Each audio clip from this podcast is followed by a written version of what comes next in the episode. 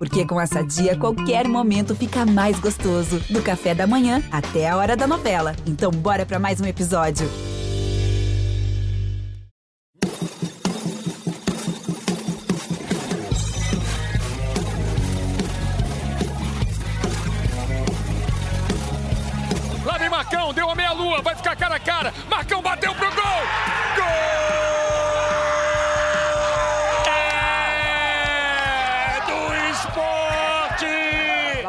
Thiago Volpe, Léo Chu apertou, Léo Chu apertou, ganhou! Léo Chu vai fazer!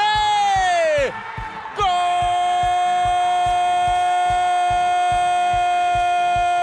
Felipe Melo correu, bateu, defendeu El Genaui! O Awali repete 2006, termina o Campeonato Mundial em terceiro e o Palmeiras se despede de Doha na quarta posição. Salve, salve, saudações! Estamos chegando para mais uma edição do podcast A Mesa, a mesa redonda do GE. Comigo, André Rizek, com Paulo Vinícius Coelho e hoje com Caio Ribeiro. Fala, PVC! Tudo certo, Rizek. A decisão do Campeonato Brasileiro pode começar nesse domingo com os dois jogos, Flamengo e Corinthians, Vasco Internacional, mas tem muito mais coisa para falar. É, inclusive sobre o nível do futebol praticado aqui, porque se você aí, querido ouvinte, querido ouvinte, acha que o Palmeiras é um time ruim por fazer a pior campanha de um sul-americano na história dos mundiais, quero dizer a você, prezado ouvinte, que ruim então é o futebol brasileiro. Porque o Palmeiras é campeão da Libertadores, é campeão estadual, faz uma boa campanha no Brasileirão, poderia brigar pelo título não fosse o calendário, e ainda está na final do segundo torneio mais importante do país.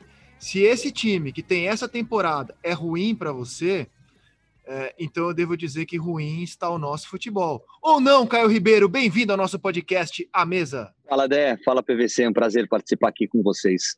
Não, acho que você está corretíssimo. O time do Palmeiras é bom, o time do Palmeiras faz uma grande temporada e justamente por toda essa expectativa, né, por essa qualidade que o time tem, decepcionou no Mundial. Eu esperava mais, principalmente em termos de estratégia, de postura, nem pelo terceiro e quarto lugar, mas mais pelo jogo contra o Tigres. Ali eu acho que o Palmeiras poderia ter assumido, corrido mais riscos, jogado de uma maneira um pouquinho mais agressiva, mais ofensiva.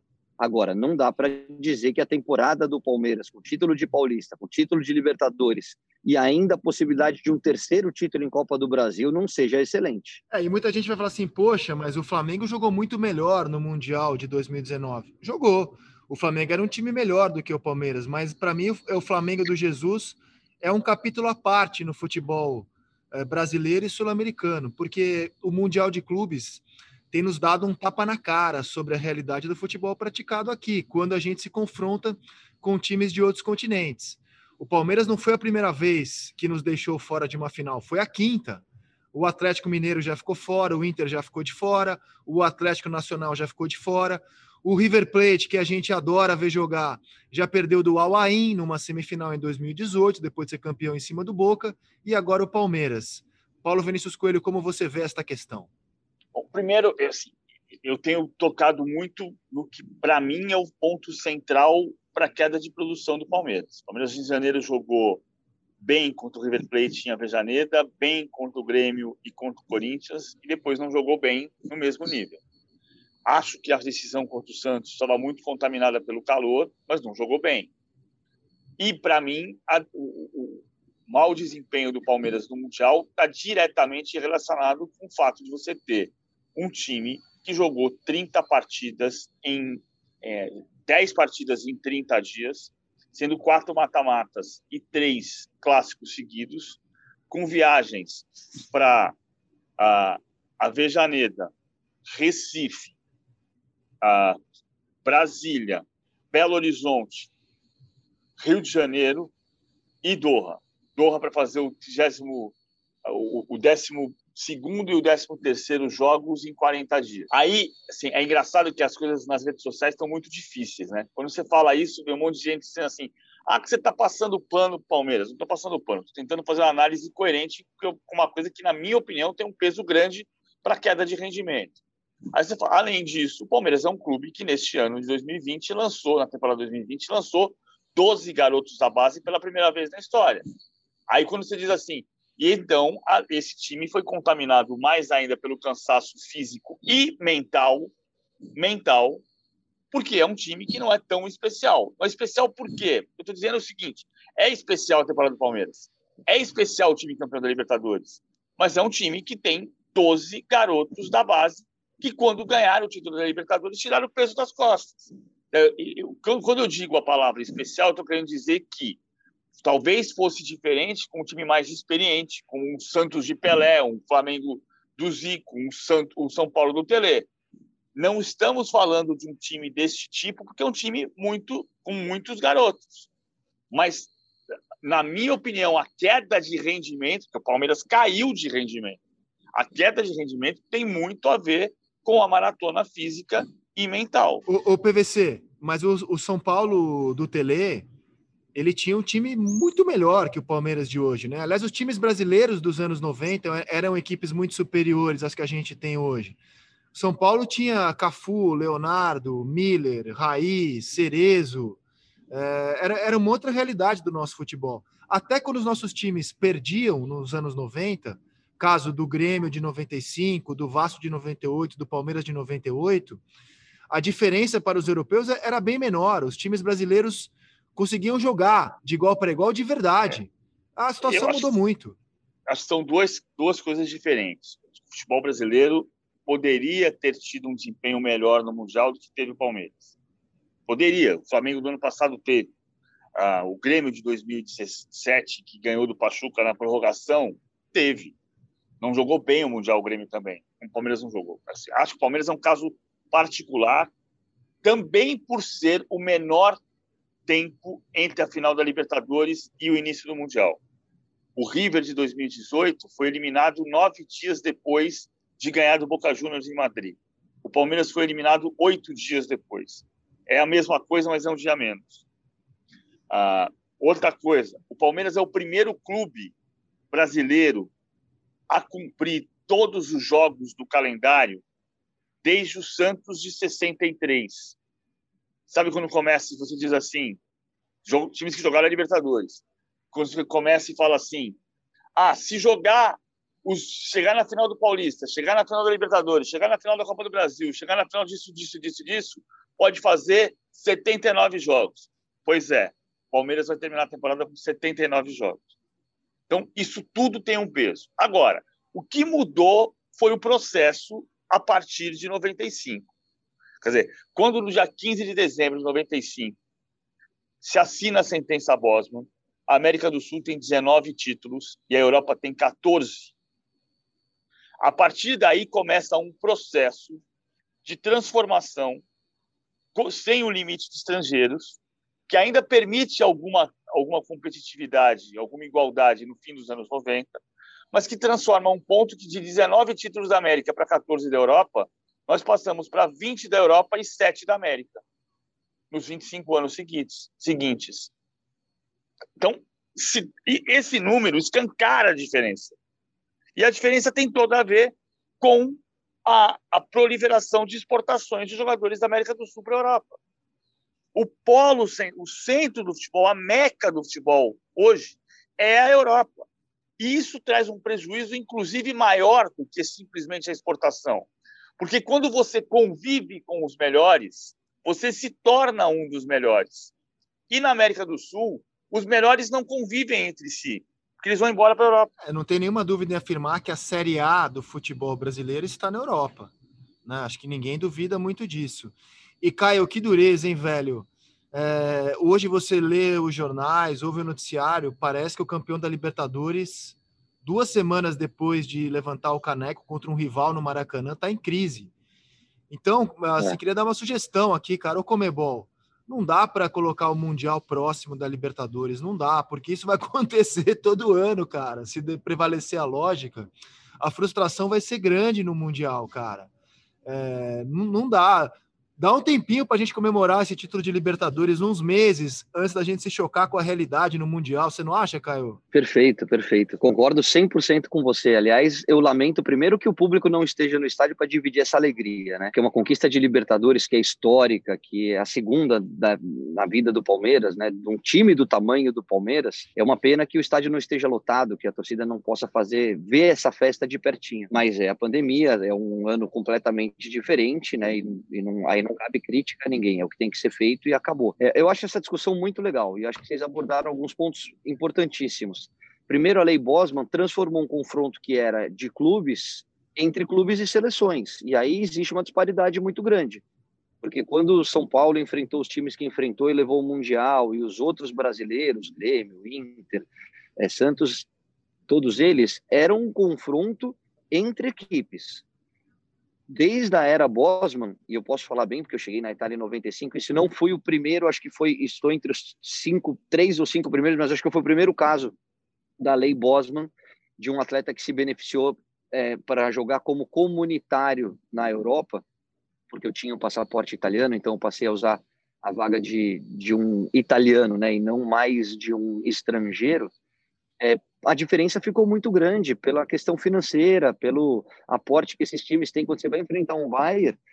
Cara, é um timaço, eles pegam os melhores jogadores de todas as partes do mundo contra um time do Brasil. Agora, a questão é que o Palmeiras não enfrentou o Bayern, e esse é o ponto. A gente está discutindo uma, um, um confronto entre sul-americano e europeu, só que o Palmeiras não chegou até a grande final.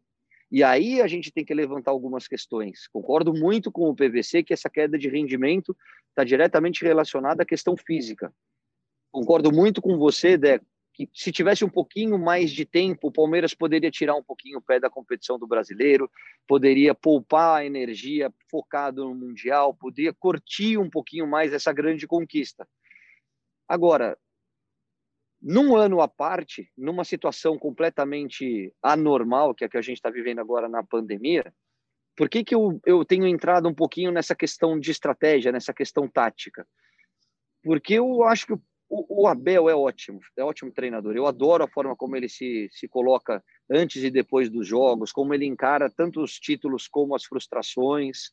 Acho que ele melhorou o time do Palmeiras. Então, o que, que acontece? O Palmeiras era um time é, que vencia, mas não convencia. Ele entrou e o time começou a jogar bem e continuou vencendo. Então você fala, puxa, esse cara é diferente.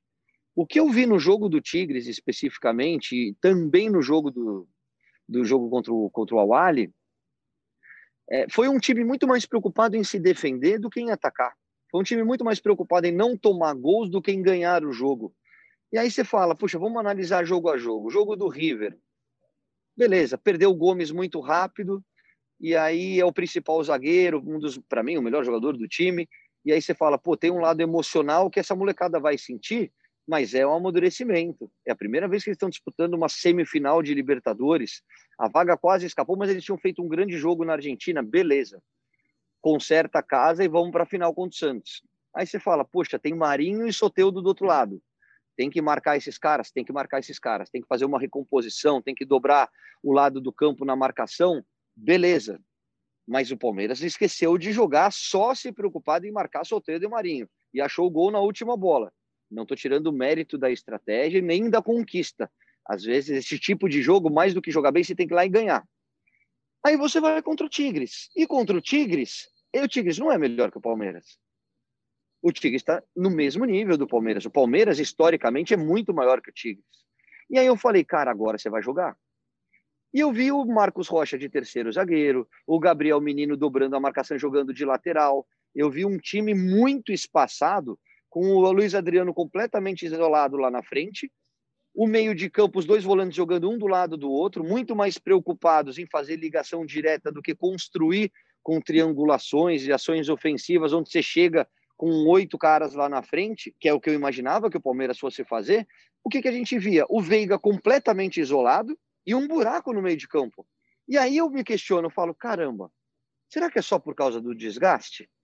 Ou será que o Abel Ferreira, e aí eu não estou falando que seja verdade e nem que seja uma execração em relação ao treinador do Palmeiras. Volto a dizer, acho ele ótimo. Acho que é um processo de amadurecimento que ele está passando e que esses meninos do Palmeiras também estão passando. Mas o cara treinou o Paok. Depois, antes o cara tinha treinado o Braga. Toda vez que ele chega num clássico ou chega num jogo desse tamanho, ele vai para a zona de conforto dele. Qual é a zona de conforto dele? Eu vou me defender.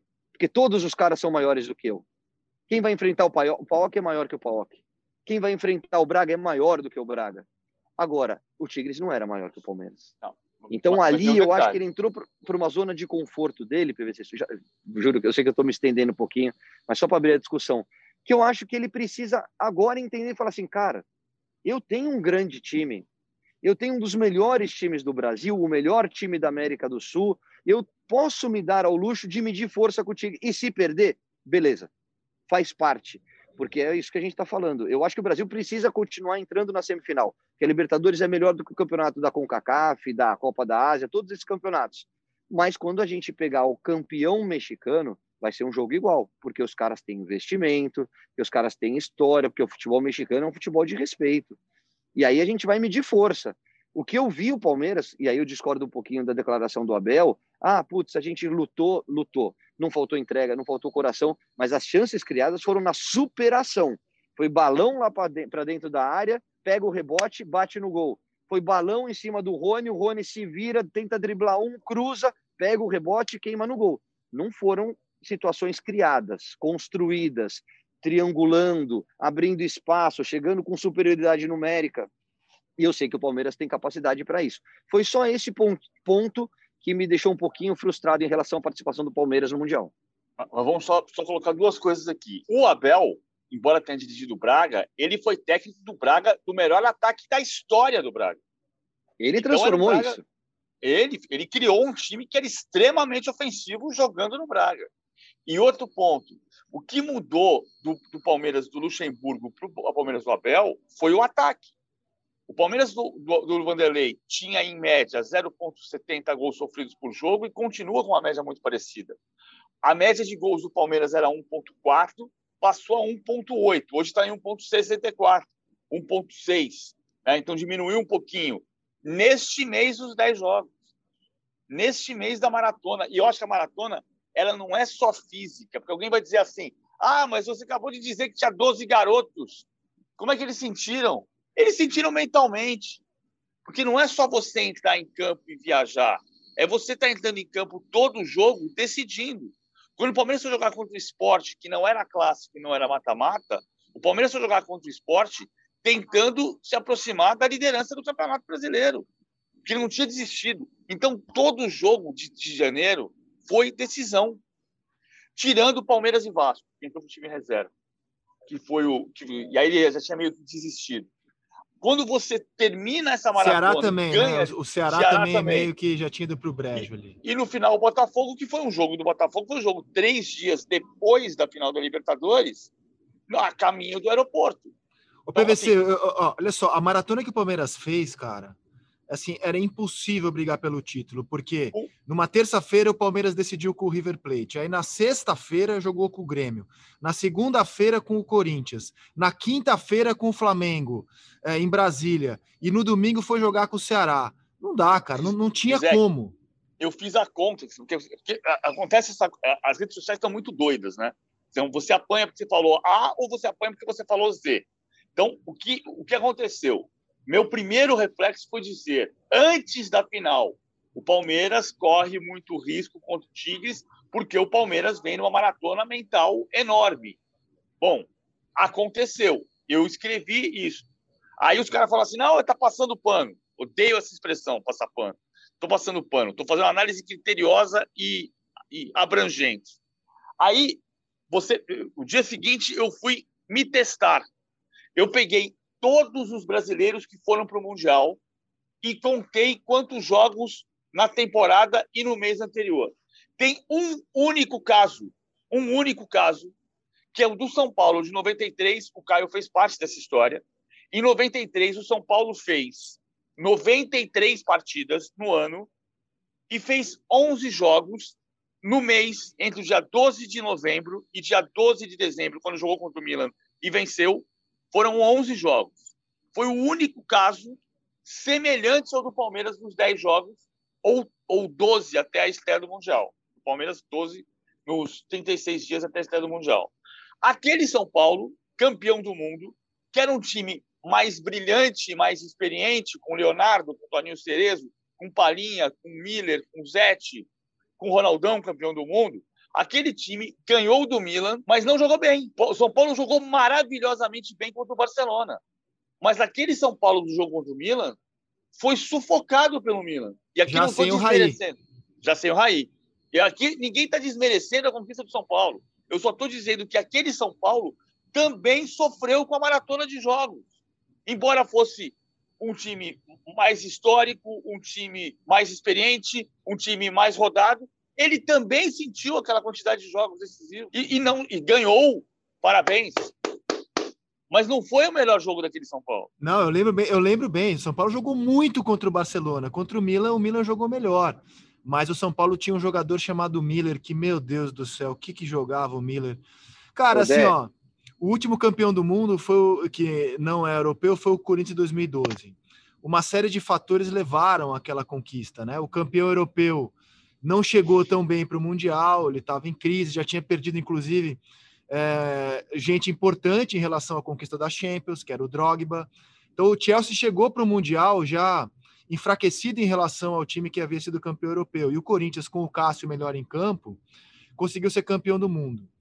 É, já se vão quase 10 anos. Hoje, para um sul-americano ser campeão do mundo, meus amigos, sinceramente, é, lamento, porque o Palmeiras foi deixar para não ter mundial justo nessa fase em que tá tão desigual, tá tão desigual o confronto. Fala, Caio. Não, não, é só contar, só antes para terminar o Palmeiras. O, é, essa é a minha dúvida, e eu acho que a gente só vai poder tirar na final contra o Grêmio.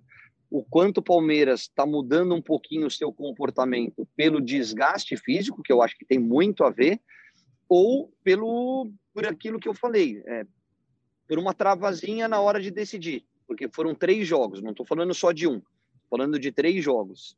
E aí, por isso que eu estou um pouco curioso para ver como é que vai ser a postura tática, porque o desgaste físico e emocional é tudo isso. É, agora eu vou falar um pouquinho como ex-jogador, muito mais do que como comentarista. Quando você vai no embalo de um campeonato como é o Campeonato Brasileiro de pontos corridos, é diferente de quando você tem uma decisão onde você sabe que perdeu, está fora. O peso, a pressão é completamente diferente.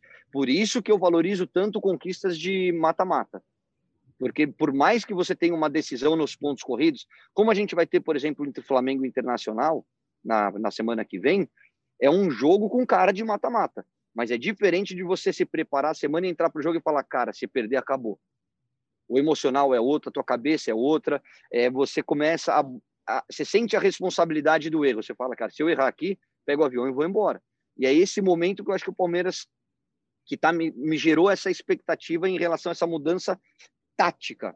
Volto a dizer, não sei se é por conta do aspecto físico, que o PVC já, já, já citou aqui, ou se é por conta de um lado emocional, de uma zona de conforto, onde o Palmeiras tem a melhor defesa da competição, tem os melhores zagueiros, tem um sistema de jogo que, que sofre pouco atrás, e de repente ele se abraçou nisso muito mais do que em assumir o risco. Só queria contar uma coisinha bem rapidinha desse Mundial do São Paulo, que PVC citou que eu fiz parte. Eu tinha 18 anos na época e já fazia parte do elenco profissional. E o Miller foi o cara da conquista. O Miller estava brigado com o Tele, não sei se vocês lembram. O Miller estava afastado do grupo. Imagina eu com 18 anos jogando com os meus ídolos, treinando.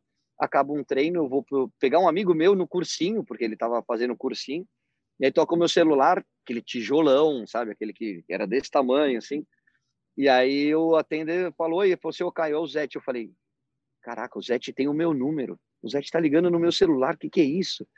E aí o Zete fala, Caio, nós vamos nos reunir aqui numa churrascaria do lado do CT e a gente queria o grupo inteiro, só os jogadores, você pode vir aqui? E aí eu chego lá, tá todo mundo, já fazia parte, mas é aquela coisa de moleque sonhando em ser jogador profissional e há uma semana treinando com o time de cima, um mês treinando com o time de cima, ainda super tímido e tal. E aí era uma reunião para reintegrar o Miller todos os jogadores, menos a comissão técnica e o Miller. E aí todo mundo falando, cara, nós somos atuais campeões do mundo, nós temos a possibilidade de disputar um bicampeonato e o Miller é fundamental nessa equipe. Só que a gente não quer tomar nenhuma decisão sozinha. Vamos reintegrar? E foi unânime, todo mundo falou, vamos. Aí o Zete, nós tínhamos as nossas lideranças, né? Zete, Leonardo, Ronaldão, Cafu. E ele falou assim: tá bom, então agora vamos conversar com o Miller, ele vai entender. Tem a parte difícil, vamos falar com o homem. Eu tinha que falar com o Tele. E aí eles foram falar com o Tele e o Tele falava: Não, o Miller não quer nada com nada, eu não vou reintegrar ele, só se ele vier me pedir desculpa. Aí a gente foi falar com o Miller e o Miller falou assim: Eu não vou pedir desculpa, não. O cara só pega no meu pé, é chato pra caramba, eu não vou pedir desculpa, não. A gente teve que explicar para o Miller que era um título de bicampeonato mundial. O Miller foi pediu desculpas para o Tele, foi reintegrado, acho que uma semana ou dez dias antes da, do embarque para o Mundial e acaba voltando não só com o título, mas com o gol do título. Gol de bunda. Gol de bunda. Gol de bunda. Gol de é, bunda. Em cima do Costa do Curta. Título, em cima do Costa Curta. Ah, cara, que, que jogador foi o Miller é, vestindo a camisa do São Paulo, do Palmeiras, do Cruzeiro, do O mais Santos. completo que eu vi em toda a minha vida. Um absurdo. Participou de três Copas e, para mim, não conseguiu ser na seleção aquilo que ele foi nos clubes. Um jogador brilhante, brilhante, decisivo, como naquele Mundial de 93. Para fechar o capítulo Mundial, muita gente fazendo chacota com uma frase infeliz do Abel Ferreira, de que lá estavam os quatro melhores times do mundo: Bayern, Tigres, Palmeiras e Al Ahly. Nem vou pôr para discussão porque é óbvio que esses não são os quatro melhores times do mundo, mas pergunto se é correto afirmar que o Bayern, campeão do mundo, é o melhor time do planeta, não só pela conquista do mundial, que eu acho que ele nem jogou como podia jogar, né? Nem engatou a terceira marcha, ficou só na primeira e na segunda mas porque é um time que venceu todos os jogos da Liga dos Campeões, massacrou o Barcelona por 8 a 2 e ganhou seis taças. As seis taças que disputou na temporada 2020, esse time ganhou. Bayern é a melhor equipe do mundo, o PVC? Essa, nesse momento é. A gente pode, daqui a pouco, semana que vem, tem Champions League. E a gente vai começar a ver Atlético Madrid, Chelsea, a Gladbach e Manchester City. Mas o Bayern é o único time da história a ganhar todos os jogos da Champions League para ser campeão. É verdade que ele disputou dois jogos a menos, né? Em vez de disputar 13 partidas, disputou 11 partidas. Mas ele ganhou todos os jogos de campeão. E, e continua liderando o campeonato. Completou 59 partidas seguidas, fazendo gol em todas. Há um ano, o Bayern faz gol em todos os jogos. Hoje ele é o melhor time do mundo. Ainda criou o Gnabry de meia, né? Mas com variação tática, o Gnabry, com a Covid do Thomas Miller, o Gnabry veio jogar de meio campista por dentro. Sorte do Barcelona, que só teve um confronto na Champions. Mas imagina se tivesse dois, seriam duas goleadas. E aí, Caio, o Bayern melhor time do mundo? É o melhor time do mundo. Não só pelos números, mas pela maneira como ele se impõe contra os rivais, né? Olha o que ele fez contra o Barcelona. Ah, virou a temporada, é um outro momento. Eu acho até que aquela supremacia já diminuiu um pouquinho. Hoje, hoje, para falar de, de, Champions League, eu vejo Manchester City com potencial para roubar o lugar do Bayern e sempre acho que um time que tem Mbappé e Neymar pode surpreender. É, não pelo plano coletivo, porque ainda é muito cedo, né, para o Pochettino colocar as ideias de jogo dele, acho que ainda está no início de um trabalho, mas individualmente eu acho que o Paris Saint-Germain se encaixar, de repente pode pode surpreender. Mas vejo Real Madrid e Barcelona muito abaixo, a Juve muito irregular, não é a Juve de outros anos, apesar do Cristiano Ronaldo e esse cracaço que é. Gosto muito do Atalanta, da Atalanta, mas acho que a Atalanta ainda precisa remar um pouquinho. E dos ingleses, acho que é o City. Acho que não, não sai dessa, desses aí que a gente citou, mas hoje o Bayern é o time a ser batido. Tem durado pouco, né, as supremacias, desde o Real Madrid do Cristiano Ronaldo, que teve uma supremacia, por exemplo, foi tricampeão do mundo de forma consecutiva, o terceiro título já sem o Cristiano, mas foi um time que teve a supremacia por alguns anos. Aí o Liverpool não durou a supremacia dele, né? foi o melhor time do mundo, mas não, não conseguiu ter uma sequência. Uh, tem durado pouco, porque está tudo muito equilibrado na Europa. E um registro uh, do PSG, infelizmente o Neymar tem uma lesão, não vai enfrentar o Barcelona pelas oitavas. Vi um levantamento que ele só jogou três de oito jogos de oitavas de final pelo PSG. Infelizmente, as lesões têm tirado muito o Neymar de momentos decisivos do clube francês, o que, aliás, impacta muito na, no sonho dele de ser o melhor jogador do mundo. Amigos, vamos ver, vamos falar agora sobre quem vai ser o melhor time do Brasil em campeonato brasileiro.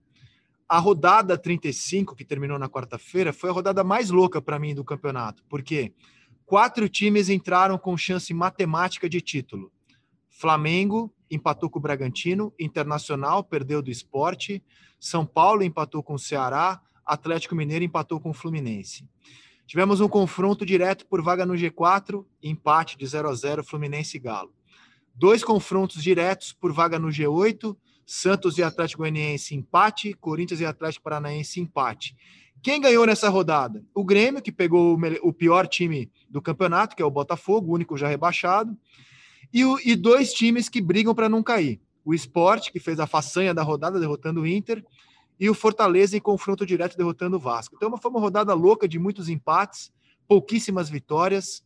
E eu acho que isso pode ser o tom agora até o fim do campeonato, marcado pela tensão.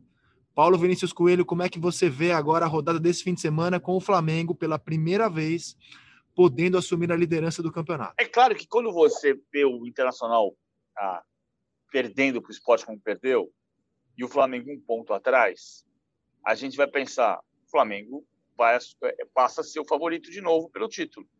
Eu acho que o Flamengo é o favorito. Não consigo olhar o Flamengo e pensar se assim, o Flamengo vai empatar com o Corinthians e vai perder para o Internacional. Claro que isto pode acontecer.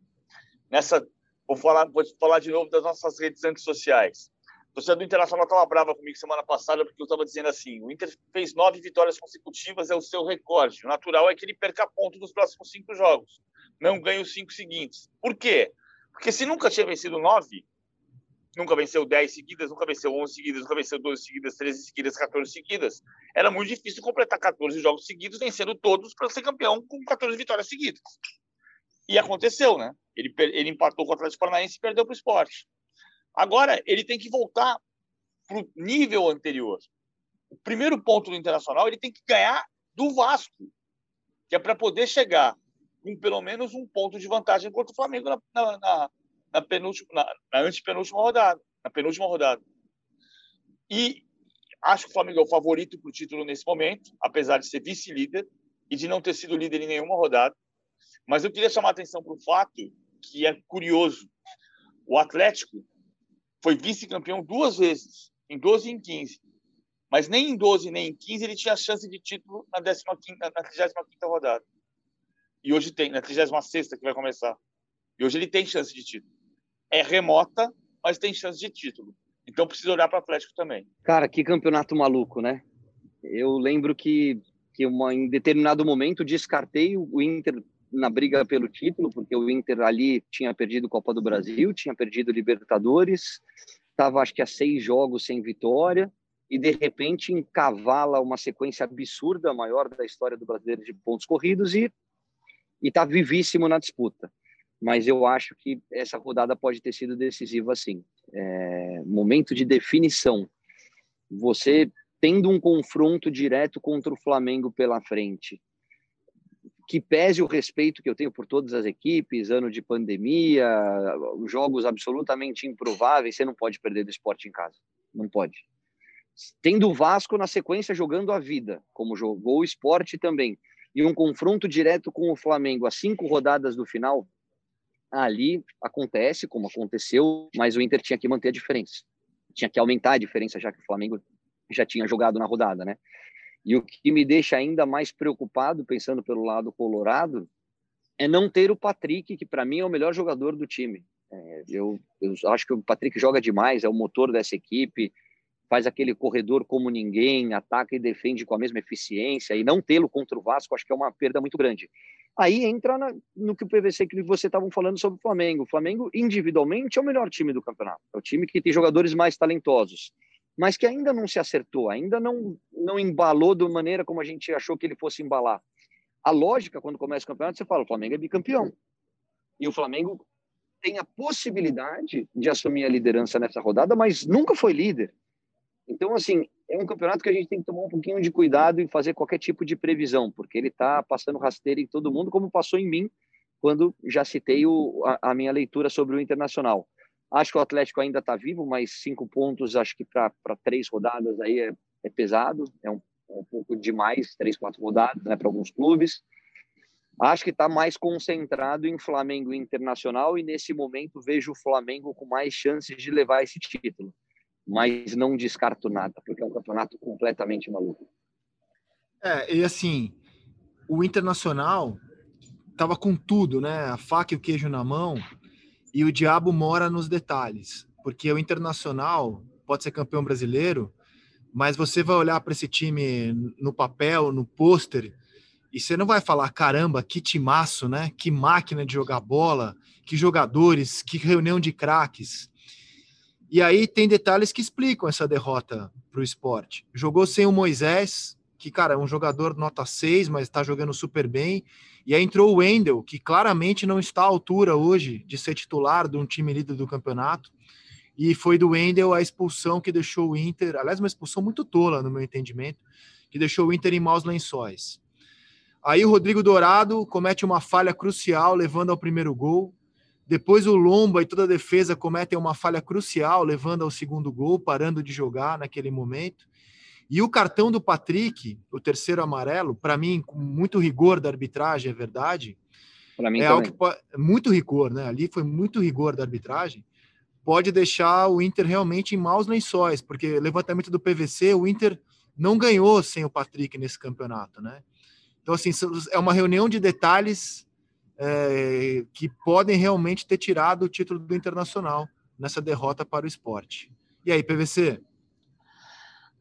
Vai ter que ter alguma, uma, um poder de chegada, de, de, mobilização que não teve até agora. A impressão que eu tenho é que o Peglo vai no lugar do Patrick, porque foi a alteração que ele fez no final do jogo. Então, pode ser, pode ser um pouco arriscado jogar com Caio Vidal numa ponta e Peglo na outra.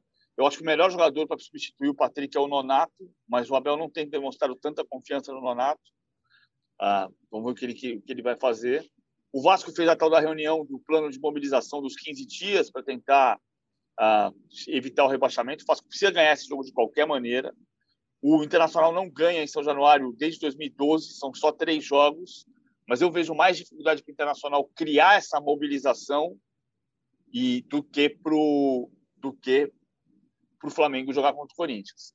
Uh, a mobilização que eu digo do Abel é os jogadores precisam entender que eles têm que ganhar os dois próximos jogos, ou melhor, eles têm que ganhar do Vasco. Depois eles não podem perder o Flamengo.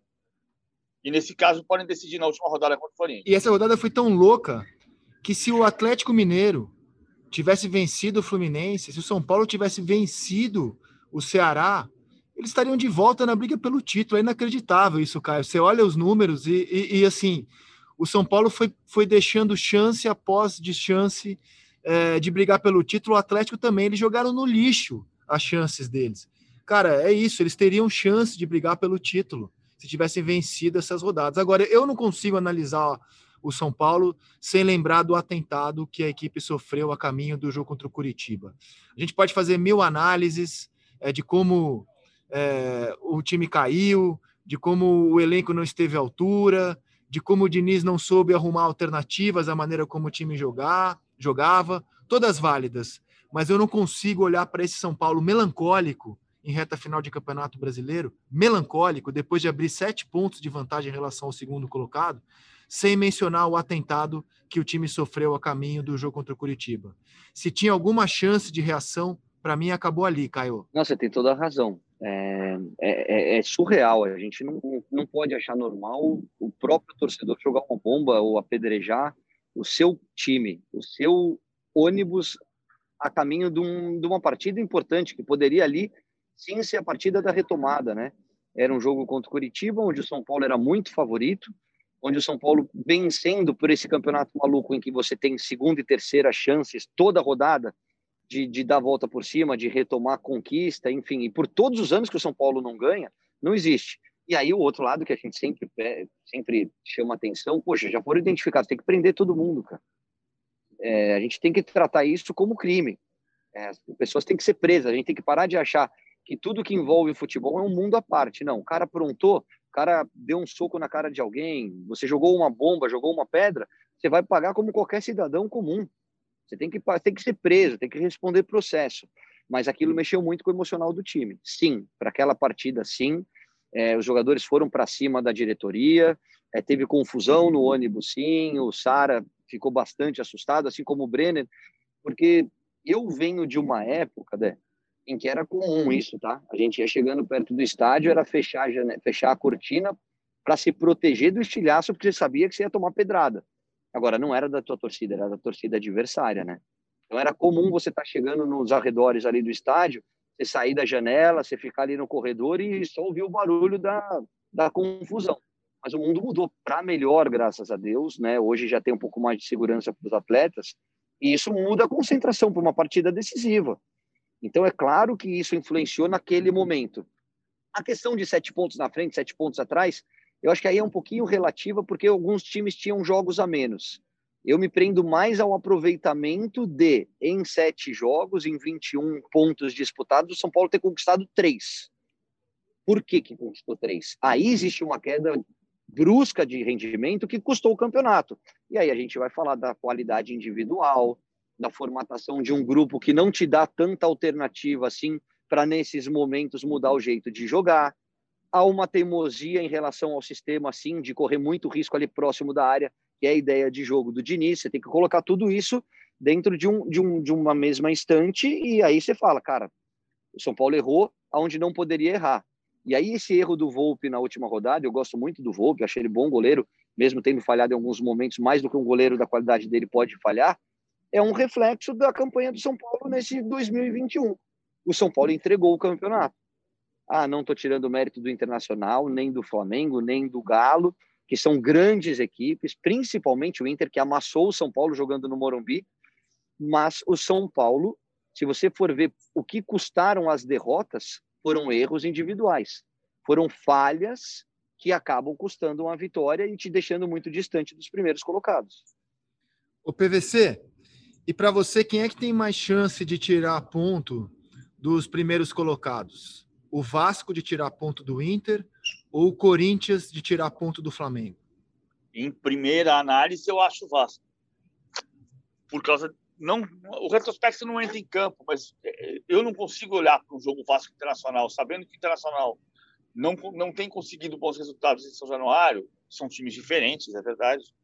Sabendo que o Vasco precisa somar ponto de qualquer jeito para tentar uma, um último suspiro e escapar do rebaixamento, não consigo olhar para esse jogo como um jogo tranquilo para o Inter. E, embora o retrospecto não ganhe jogo, é, se olha para a montagem do time do Corinthians, que não ganha do Flamengo as seis partidas, a oito de Campeonato Brasileiro, você olha para a montagem do Corinthians e pensa assim: o Corinthians vai marcar pressão na frente e vai deixar o corredor atrás para uma defesa que tomou oito gols nos últimos quatro jogos? Ou o Corinthians vai jogar atrás, tentando tirar Vamos lembrar que o Mancini, na, na sua segunda partida pelo Corinthians, encarou o Flamengo em Itaquera, tentou jogar de igual para igual e tomou um 5 a 1 ah, eu, eu, acho que assim, a questão do, do, do Corinthians, o jogo é se correr o bicho pega, se ficar, o bicho come. Ah, por isso que eu acho mais fácil o Internacional perder pontos para o Vasco do que o Flamengo perder pontos para o Corinthians. Daí a necessidade de mobilização do Abel com o elenco do Inter. Ele tem que trazer os jogadores para dizer: nesse jogo tem que ganhar de qualquer jeito. É, eu, eu acho que assim, o Mancini tem, tem feito um belo trabalho e me parece que aquele 5 a 1 de Itaquera trouxe uma lição para o Corinthians, que não dava para ele encarar o Flamengo de peito aberto. Corinthians teve até bons momentos naquele jogo, mas a qualidade do Flamengo é muito superior e foi um atropelo. Aliás, é impressionante, já que você está falando em retrospecto, é impressionante como o Flamengo tem atropelado o Corinthians sem dó nem piedade. O Corinthians teve uma alegria contra o Flamengo lá em 2018, né, na Copa do Brasil, na semifinal, eliminando a equipe carioca com o gol do Pedrinho, 2 a 1 em Itaquera, mas é, o retrospecto tem sido todo ele a favor do Flamengo, PVC. Todo, sim. tirando a Copa do Brasil de 2018, quando era Jair Ventura. De lá para cá, tá, tem um 3 a 0 um 4 a 1 e um 5 a 1 do Flamengo contra o Corinthians, sem contar os dois jogos da Copa do Brasil. E tem um empate. Ah, então são, são seis jogos ao todo que o Flamengo não perde para o Corinthians e são oito na história do Campeonato Brasileiro desde 2016, quando o Corinthians fez 4 a 0 em Itaquera. De lá para cá, o Corinthians não ganhou mais o Flamengo pelo Brasileirão. Ah, claro que pode ganhar. O Corinthians jogou 35 vezes contra o Flamengo no Rio de Janeiro pelo Brasileirão e ganhou 11. Mas é difícil olhar para esse jogo e dizer o Flamengo vai perder ponto aqui. E para você, Caio, quem é que tem mais chance de tirar ponto dos primeiros colocados? O Corinthians contra o Flamengo no Maracanã ou o Vasco contra o Inter em São Januário? Para mim, o Vasco tem mais, tem mais possibilidade de roubar ponto do Inter do que o Corinthians do Flamengo. Principalmente analisando alguns confrontos. Por exemplo, o Vasco joga em casa, o Corinthians joga fora. O Vasco em casa contra um Atlético Mineiro, que é do mesmo nível do Internacional, que também sonha com o campeonato, guerreou, lutou, Foi um jogo de entrega, sabia que tinha que lutar de acordo com as suas armas. E foi muito competitivo, como eu acho que vai ser contra o Internacional. O Corinthians, eu acho que é um time que joga e deixa jogar, é um time que dá muito espaço para o adversário. E aí, quando você tem um Flamengo embalado, um Flamengo que vem jogando bem nas últimas rodadas, acho que apesar da melhora do Corinthians no campeonato, da evolução depois da chegada do Mancini, muito difícil ele roubar ponto no Maracanã do Flamengo. Independentemente do que rolar nesse fim de semana, é, na próxima rodada, aliás, a gente vai ter uma semana cheia para os times treinarem. A próxima rodada, 37 é só no outro fim de semana. Flamengo e Inter ainda jogarão no Maracanã é, pela liderança. E poderá ser uma decisão. A depender do que rolar nessa rodada do Campeonato Brasileiro, neste domingo, Flamengo e Inter poderão entrar em campo no próximo domingo para decidir o Campeonato Brasileiro num confronto direto na 37ª rodada. Para quem gosta de final, prato cheio, prato cheio. E a gente tem, eu queria nessa reta final de podcast, eu sei que o campeonato não acabou e vocês vão dizer: "Ah, mas vamos esperar se algum jogador faz a diferença nessa reta final, se algum jogador aparece, mas já se passaram 35 rodadas. Eu vou ensaiar aqui minha seleção do campeonato e meu craque do campeonato e meu técnico. Vamos ver se o Caio e o PVC conseguem ensaiar deles também. Olha só, hoje a minha seleção do campeonato seria Marcelo Lomba, Fagner, o Gustavo Gomes, o Lucas Claro e o Guilherme Arana. No meio-campo, eu colocaria o Gerson, o Edenilson, o Patrick e o Claudinho. E no ataque, o Marinho e o Gabigol. E o meu técnico é um combo, o Daír Helman e Marcão, que fazem a campanha mais surpreendente do Campeonato Brasileiro à frente do Fluminense. E voto como revelação no Gabriel Sara. Caio Ribeiro, é, é, com você. Pode cornetar, Caio. E não vem dizer, não, vamos esperar. O campeonato tem 38 rodadas. Estou escalando já depois de 35 a minha. E craque do campeonato, Gerson. Gerson, craque do campeonato. Então, vamos dar cara a tapa aqui. A gente está aí para ser, ser cornetado mesmo. Vou dar minha seleção também. A minha é o Everton do Palmeiras. Lateral direito eu tenho muita dificuldade, sabia? É... Vou de Fagner, vai, porque eu gosto muito do Fagner. Eu vou de Fagner, Alonso, Gustavo Gomes e Arana. No meio é duro, cara, mas eu vou de Gerson. Quem que foi teu meio, Dé? Gerson, Edenilson, Gerson, Patrick, Patrick O meu é Gerson, Patrick e Claudinho, com dor no coração de não achar um lugar para o Vina, tá? Acho que o Vina do Ceará fez um grande campeonato, mas eu vou de Gerson, Patrick e Claudinho. Keno, Marinho e Thiago Galhardo. Keno, Thiago Galhardo e Marinho. E técnico, craque revelação. Puxa vida, técnico. Cara, o técnico, eu, eu vou te falar que eu vou de Abelão. Independentemente do que acontecer daqui para frente, eu acho que ele voltou a sorrir depois de todos os problemas que ele enfrentou com a morte do filho dele. Ele voltou a, a, a voltou para o mercado, vamos dizer assim, porque ele vinha de trabalhos muito ruins, de escolhas muito ruins, tanto no Cruzeiro como no Vasco. Colocou o Inter no momento que eu descartei o Inter do campeonato em condições de disputar o título, de sonhar com o título novamente. Então acho que ele merece esse tipo de elogio. Revelação, apesar de ter caído muito no final do campeonato. Não, revelação eu vou de Claudinho, não vou de Sara, não. Vou de Claudinho, para mim, a grande revelação do campeonato. E o melhor jogador para mim é o Marinho. Beleza. PVC, venha se queimar aqui. O Everton Fagner, Gustavo Gomes, Lucas Veríssimo e Arana, Jair Gerson, Edenilson, Thiago Galhardo, Claudinho e Marinho. Revelação Martinelli, técnico Abel Braga. Bom voto do Martinelli, bom voto. Cara, o Campeonato Brasileiro é uma maratona, já se passaram 35. Eu sei que todo mundo vai esperar Flamengo e Inter, e quem for o melhor em campo de Flamengo e Inter vão querer votar em craque do campeonato. Mas o Campeonato Brasileiro é uma maratona, e veja que ninguém da gente citou, nem teve dúvida em deixar de fora o Daniel Alves, né? Que é o jogador de maior currículo no futebol brasileiro. E ninguém colocou nenhum jogador do São Paulo na, na nossa lista, só eu coloquei o Sara como revelação. Que coisa o Campeonato do São Paulo, que nesta sexta-feira, a gente está gravando de manhã, é, se não for hoje, vai ser a qualquer momento, anuncia o Hernan Crespo para trazer mais um estrangeiro. O São Paulo teve uma experiência legal, na minha opinião, com estrangeiros recentemente, né? O Osório, o Balsa, o Aguirre fizeram bons trabalhos à frente do São Paulo. Quantos times apostaram em treinadores estrangeiros nesse ano, PVC, pelas suas contas? Na Série A, o Crespo, o Crespo em teoria não dirige o São Paulo na Série A. Embora eu tenha ouvido a frase depende do tamanho da tormenta, ou seja, se perder para o Grêmio pode até acontecer de se precipitar a, a estreia dele. O Crespo seria o São Paulo faria do São Paulo o oitavo clube da Série A na Série A com técnico estrangeiro. Só que neste momento só tem três. E se você considerar clubes da Série A neste ano, no ano de na temporada de 2020, ainda tem o Santos com o Gesualdo Ferreira. A lista já tem o Atlético Mineiro, mas o Atlético Mineiro, antes do São Paulo, teve o Dudamel. Então você passa a ter oito clubes da Série A com técnico estrangeiro. Na Espanha, são seis. Na Itália, são três. Na temporada, né, PVC? O oito na temporada. na temporada, né? Não só no brasileiro, na temporada. Isso. Na Itália, mas contando só os times da Série A. Ah, mas na temporada, porque eu estou contando aqui o Gesualdo no Santos.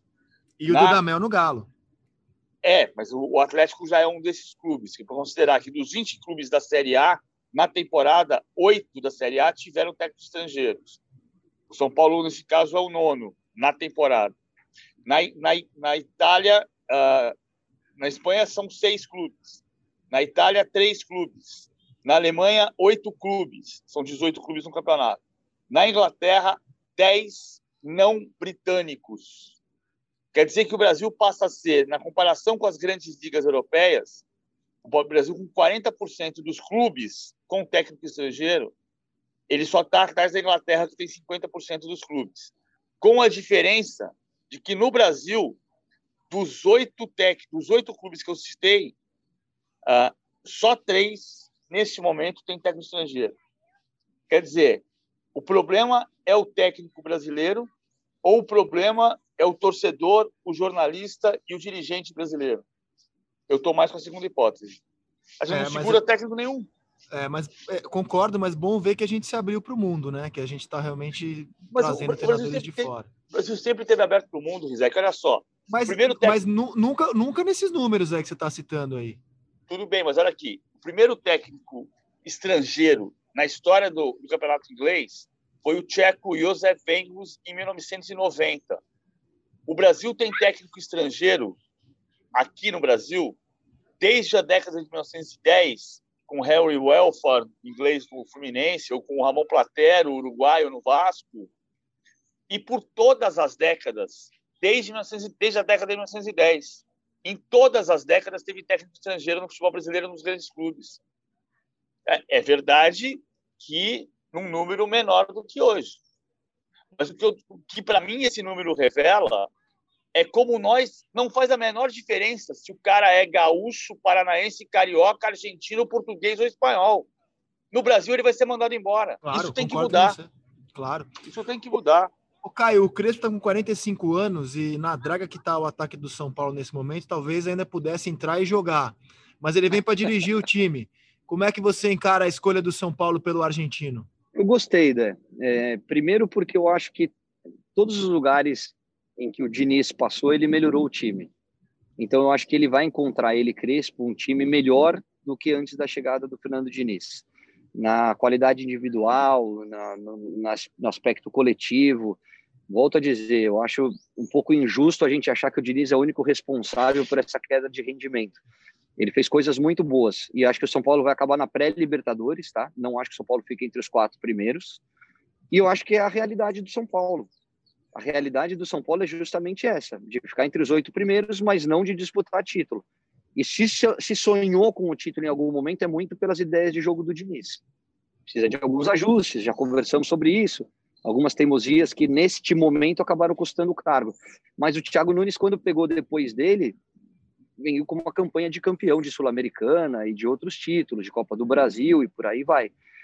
É, o que eu gosto muito é que o São Paulo, durante muito tempo, o São Paulo saía de um técnico super ofensivo para um técnico super defensivo, de um time que só pensa em ganhar para uma retranca monstra, e agora existe uma continuidade. O Crespo é uma aposta, o Crespo não é uma realidade. Jogou muito, mas começando ainda a carreira como treinador. Mas ele pensa o futebol de uma maneira ofensiva, isso é legal. Ele vai conseguir surfar nessa onda que o Diniz deixou. É, é um cara com fome, que ainda está buscando o seu espaço como treinador, que nunca dirigiu um time do tamanho do São Paulo. Isso eu acho também muito legal. Por quê? Porque o cara está sedento por título. Então, acho que existe uma convergência de interesses aí que podem fazer bem ao São Paulo. O que o Crespo vai ter que entender é que o São Paulo vive uma crise financeira muito grande e que talvez ele não possa dar ao seu treinador os jogadores que ele imagina. Ele vai ter que ser um pouquinho mais criativo, vai ter que buscar alternativas diferentes e de repente o São Paulo consegue um investidor, um parceiro para fazer uma grande tacada como está querendo. Mas eu acho que o São Paulo tem, tem um trabalho. O Crespo não vai pegar uma terra arrasada, não vai pegar um time que você vai falar, putz, tá tudo uma porcaria. Não tem que recuperar um pouquinho de confiança, tem que esperar baixar um pouquinho a poeira, mas eu acho que ele vai tem tudo para fazer um trabalho legal agora como técnico do São Paulo. Cara, esse São Paulo, eu acho que a posição do São Paulo hoje é boa pelo elenco que ele tem, ele é o quarto colocado, ele tem um jogo a menos em relação ao Galo, que é o terceiro, se ele ganhar esse jogo a menos, é que é duro o São Paulo ganhar um jogo no momento. Ele seria o terceiro colocado, é, o Fluminense é o quinto, o Grêmio é o sexto. Se o Palmeiras ganhar, a Copa do Brasil, o, o, Campeonato Brasileiro dará cinco vagas diretas na fase de grupo, né? Se o São Paulo não conseguir uma dessas vagas direto, vai ter realmente um fiasco enorme e aí realmente vai ser muito duro defender a campanha do São Paulo. Mas aí Ribeiro, você tem razão, Zé. Fala. Desculpa, é, essa quinta vaga eu tinha esquecido. É, te confesso que eu estava pensando como G4, né? E aí a gente pensa como G8, mas eu esqueci desse G5. Eu acho que o São Paulo aí como G5 ele entra. Acho que tem grande chance dele perder o quarto lugar para o Grêmio, mas o quinto lugar eu acho que aí ele, aí ele garante e você tem toda a razão. Desde que, ele, desde que ele comece a ganhar jogos, né? Ele, ele até teve uma melhora contra o Ceará. Vamos ver se esse time, psicologicamente em frangalhos, consegue ganhar os jogos que tem para fazer até o fim do campeonato. Kel Ribeiro, um grande abraço para o senhor. Até a próxima aqui no podcast A Mesa. Sempre um prazer estar com vocês, amigos. Abraço. O PVC, quem jogou mais, o Crespo ou o Caio? ah, o Caio é muito bom, mas o Crespo, o Crespo jogou três Copas do Mundo, né? Sim, desculpa aí, Caio. Não, o Caio ia responder o Crespo também. então, tá bom. Valeu, Caio. Valeu, PVC. Até segunda. Valeu. Valeu, gente. Tamo junto. Por hoje é só, meus amigos. Na segunda-feira estamos de volta com mais uma edição do podcast A Mesa. Tenham todos um ótimo fim de semana, muita saúde, muita esperança e até lá. Tchau.